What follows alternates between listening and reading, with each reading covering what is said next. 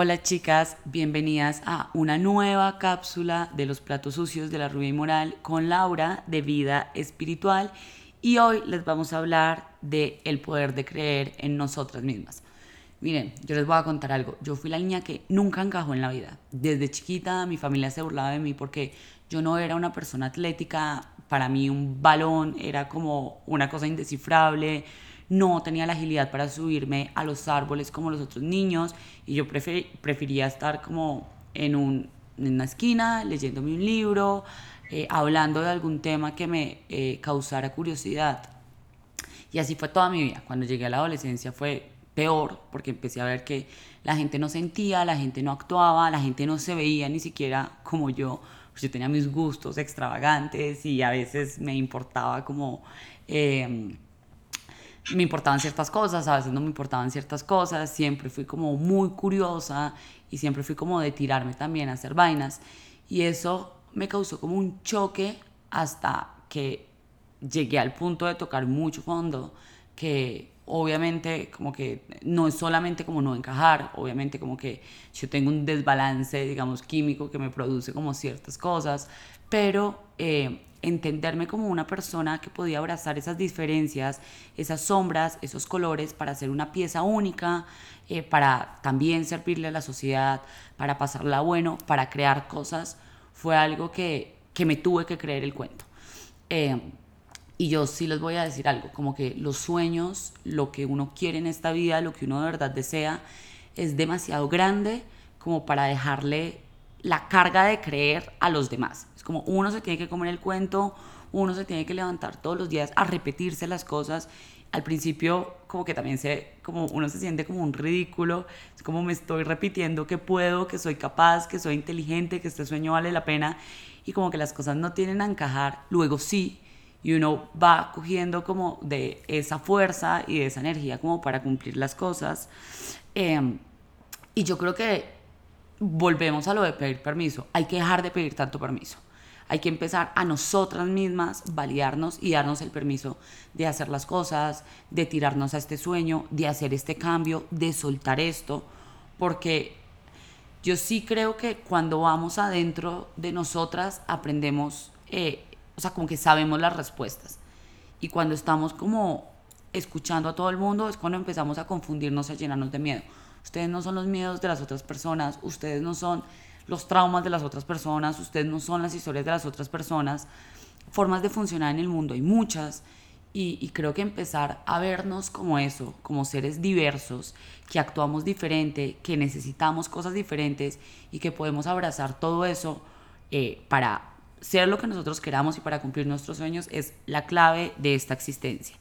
Mm, uno duda, sí, uno lo hace mal también. Uno a veces no está todo el tiempo en la frecuencia de es que me quiero un montón y es que yo soy capaz de creer en mí. Obvio, o sea, los miedos nos llegan a todos, las dudas nos llegan a todas, pero yo creo que en ese como intentar siempre levantarse todos los días y decir, bueno, hoy me voy a tirar más pasito, bueno, hoy lo voy a hacer mejor conmigo misma, es cuando uno va cogiendo como la práctica y logra, y logra creerse el cuento y comerse el cuento. Y miren, no hay nada más miedoso que una vieja que cree en ella misma. O sea, no hay nada que logre arrasar más, no hay, la, no hay nada que logre como cumplir muchísimo más los sueños, llevar a ejecución y yo creo que es momento también de que nosotros nos comamos el cuento, dejemos de buscar las validaciones externas, empecemos a creer en nosotras mismas y empecemos a tirarnos a cumplir lo que siempre hemos querido. Eh, no sé, Lauris, si quieres pasar a compartirnos algo. Bueno, yo siento que desde niñas lo único que nos enseñaron era a encajar. Encaja, si así, las niñas no se visten así, las niñas no hacen esto, lo uno, lo otro. Entonces desde niñas crecimos con ese chip que teníamos que ser, lo que nos dijeron, lo que la sociedad aceptaba, eh, porque si hacías algo que no era aceptable, eras lo peor, una mala niña o una mala mujer. Entonces creímos con un montón de miedos y vacíos de creer en nosotras mismas. A mí eh, me pasaba mucho que trataba de encajar y por tratar de encajar, pues obviamente no era genuina. Me acuerdo cuando estaba en tratamiento psicológico y psiquiátrico, que yo escondía eso, o sea, a mí me da pena decir que estaba en tratamiento porque eso no era socialmente aceptable, también escondía mis dones, bueno, igual en ese tiempo no sabía que eran dones porque aún sentía mucho miedo, entonces escondía todo ese montón de miedos. Ya cuando fui creciendo, eh, bueno, estudié, yo estudié comunicación y yo decía, no, tengo que tener un trabajo normal, tengo que trabajar en una empresa, no sé qué, y todos mis maestros pues que me guiaban me decían, tú naciste para ser sanadora, tú naciste para esto, y oigan, yo no lo quería aceptar, o sea, por nada del mundo, yo traté como contra, fui contra mí misma eh, por no aceptar esto, entonces obviamente pues no era feliz donde estaba, bueno, al principio tenía un trabajo demasiado relajado, ya después eh, todo el mundo me empezó a decir, ¿por qué trabajas en esto? No vas a crecer, no vas a avanzar, trabaja en una empresa normal. Y obviamente cuando uno escucha a los demás, cuando estás desconectado de ti, de tu alma, pues las cosas no salen bien. Conseguí ese trabajo normal que fue la, una historia que ya les conté que igual fue lo mejor que me pudo pasar porque fue cuando me encontré a mí misma.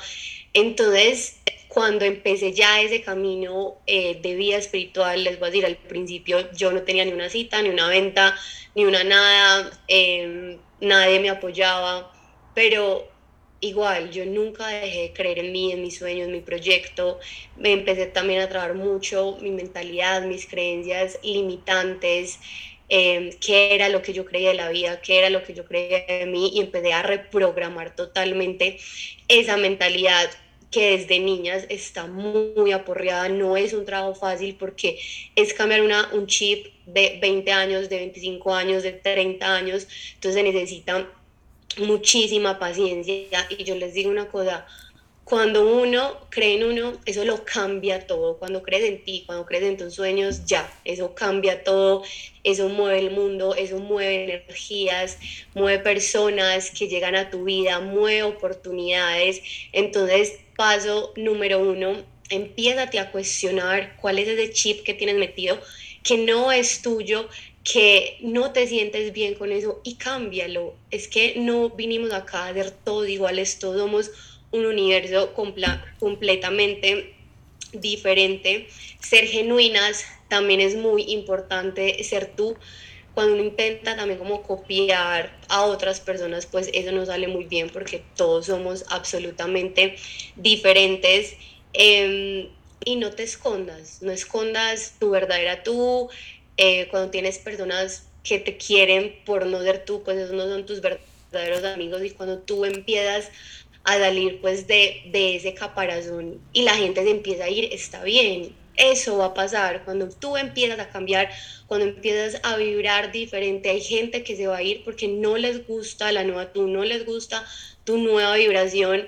Eh, hay gente que no le gusta las personas que sean felices o que salgan adelante. Yo sé que suena loco, pero obviamente son vacíos internos, entonces no importa que las personas empiecen a ir cuando empieza a creer en ti y algo, Ana, que tú dijiste, obviamente uno no todos los días se levanta del mejor humor, creyéndose lo máximo, lo mejor, pero uno se tiene que ayudar y uno se tiene que tratar más pasito y hacer cosas por uno, pues porque nadie lo va a hacer por ti. Si tú no crees en tus sueños, si tú no crees en tu proyecto, nadie lo va a hacer por ti. Y tampoco, como otra cosa que me sirvió mucho, es no tomarnos las cosas tan personales, porque cuando alguien eh, te dice que no puedes o que vas a ser pobre o que te vas a morir de hambre, esos son sus propios miedos y sus propias proyecciones.